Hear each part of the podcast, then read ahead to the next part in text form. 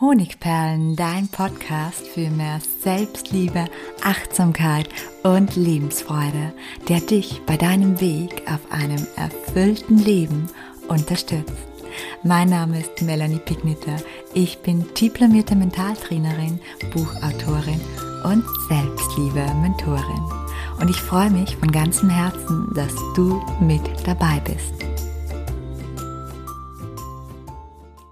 Hallo und herzlich willkommen zur heutigen Podcast-Episode, zu einer Episode, von der ich wirklich denke, dass sie jeden betrifft, denn es geht um das Thema, dass wir Dinge, die uns gesagt werden oder vielleicht auch nur uns gezeigt werden, oftmals sehr, sehr persönlich oder zu persönlich nehmen und uns dadurch verletzt fühlen. Und ich möchte dir erklären, wie du durch Selbstliebe damit aufhörst, Dinge zu persönlich zu nehmen. Wie du durch Selbstliebe erkennst, dass es kein Angriff oder keine Geringschätzung deiner Person ist. Und dazu wird es heute persönlich. Ich erzähle dir von einer meiner größten Enttäuschungen im Leben. Diese Geschichte, die teile ich heute zum allerersten Mal öffentlich. Und gleichzeitig erzähle ich dir aber auch von meinem Durchbruch, was den Umgang mit Verletzungen und Enttäuschungen betrifft und wie ich es geschafft habe, selbst persönliche Dinge nicht mehr persönlich zu nehmen. Lass uns aber von vorne beginnen. Seit ich zwölf Jahre alt bin, träume ich von einer Traumhochzeit am Meer. Ja, ich habe sie sogar in meinen Büchern erwähnt. Und trotzdem war es so, dass ich trotz langjähriger Beziehung und auch glücklicher Beziehung niemals einen Antrag bekam. Und irgendwann, vor einigen Jahren, habe ich dann begonnen, mein Glück selbst in die Hand zu nehmen und ich weiß noch, wie ich das erste Mal gefragt habe, na, wie schaut es denn aus mit dem Heiraten? Wollen wir es wagen? Und die erste Antwort meines Partners vor einigen Jahren, die war für mich vernichtend, denn er sagte, nein, ich will nicht heiraten. Ich fühlte mich verständlicherweise abgelehnt. Ich fühlte mich nicht gut genug, nicht wichtig genug. Es tat wirklich weh. Und trotzdem redete ich mir gut zu und hoffte darauf, dass ich meinem Partner das nochmal anders überlegen würde. Denn unsere Beziehung, die war erfüllt und wunderbar und es war alles da, was ich mir wünschte. Doch als schließlich in den letzten, sagen wir, sieben Jahren so ziemlich all unsere Freunde geheiratet haben, hatte ich irgendwann genug. Und ich erklärte dann eben meinem Partner sehr ausführlich, wie unfair sein Verhalten mir gegenüber sei und erreichte letztendlich durch meine Überredungskunst und durch sehr viel Druck und sehr viel Vehemenz, was ich wollte. Ich erhielt sogar pro forma einen Heiratsantrag am Strand von Koh Chang und meine Traumhochzeit am Meer, die haben wir anschließend für Juni 2020 geplant. Was dann kam, das wissen wir. Corona und alle größeren Feste mussten abgesagt werden und so auch mein Liebesfest am Meer. Und trotzdem war diese zerplatzte Hochzeit irgendwie auch ein Gewinn. Als ich dann nach Corona, also schon vor einiger Zeit, wieder auf meinen Partner zuging, ähm, sagte er plötzlich dasselbe wie vor sieben Jahren. Er sagte, ich will doch eigentlich nicht heiraten. Und anstatt des Schmerzes, der Ablehnung und dem Gefühl, nicht wichtig genug zu sein, spürte ich dieses Mal eine relativ sanfte Gelassenheit. Wie das? Ich begriff, dass seine Worte niemals etwas mit mir zu tun hatten. Er sagte ja, ich will nicht heiraten und nicht, ich will dich nicht heiraten, weil du mir nicht wichtig bist. Und seine Entscheidungsgrundlage hat nichts mit mir zu tun. Das waren seine eigenen Erfahrungen, die er mit der Ehe gemacht hatte. Nicht, dass er schon verheiratet gewesen wäre, aber das Bild einer Ehe wurde durch seinen familiären Hintergrund schon sehr früh negativ geprägt.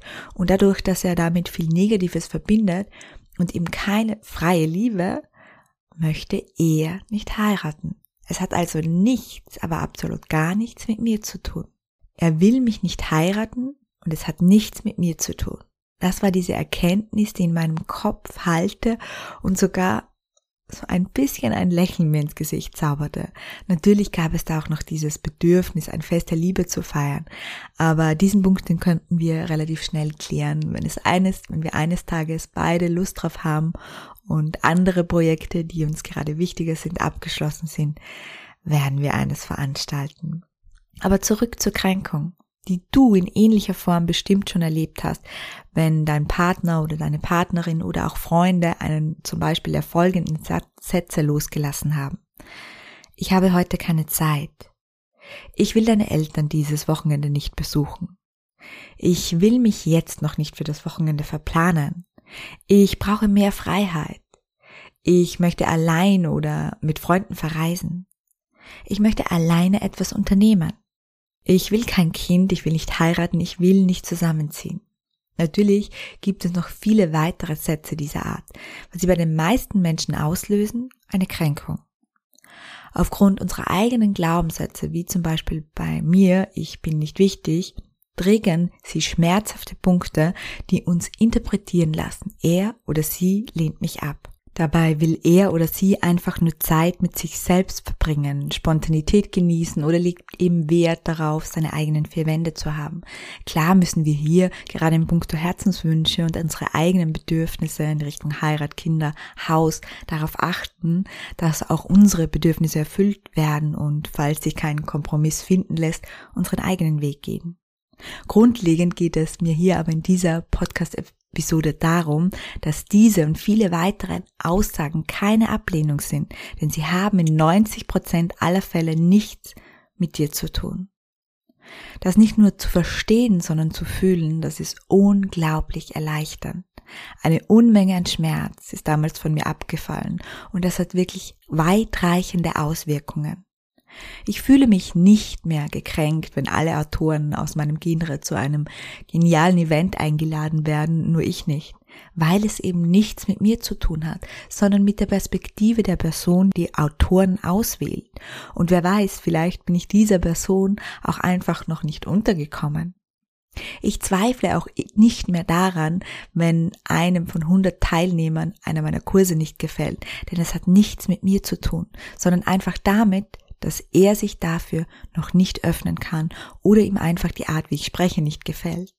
Ich fühle mich auch nicht mehr gekränkt, wenn meine Freundinnen ohne mich in den Park gehen, weil sie alle Kinder haben und ich eben noch nicht und ihnen daher vielleicht einfach nicht in den Sinn komme oder vielleicht wollen sie mich einfach auch nicht damit langweilen.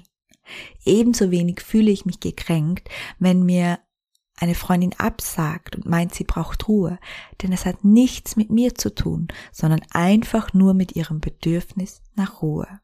Selbstliebe lässt dich viele Dinge nicht mehr so persönlich nehmen. Ich glaube, du hast verstanden, was ich dir mit all dem sagen möchte. Aber wie bin ich so weit gekommen, es nicht nur zu verstehen, sondern mich nicht mehr abgelehnt und unwichtig zu fühlen, Dinge nicht mehr persönlich zu nehmen? Die Antwort ist die, die ich hier so oft gebe. Es ist die Liebe zu mir selbst.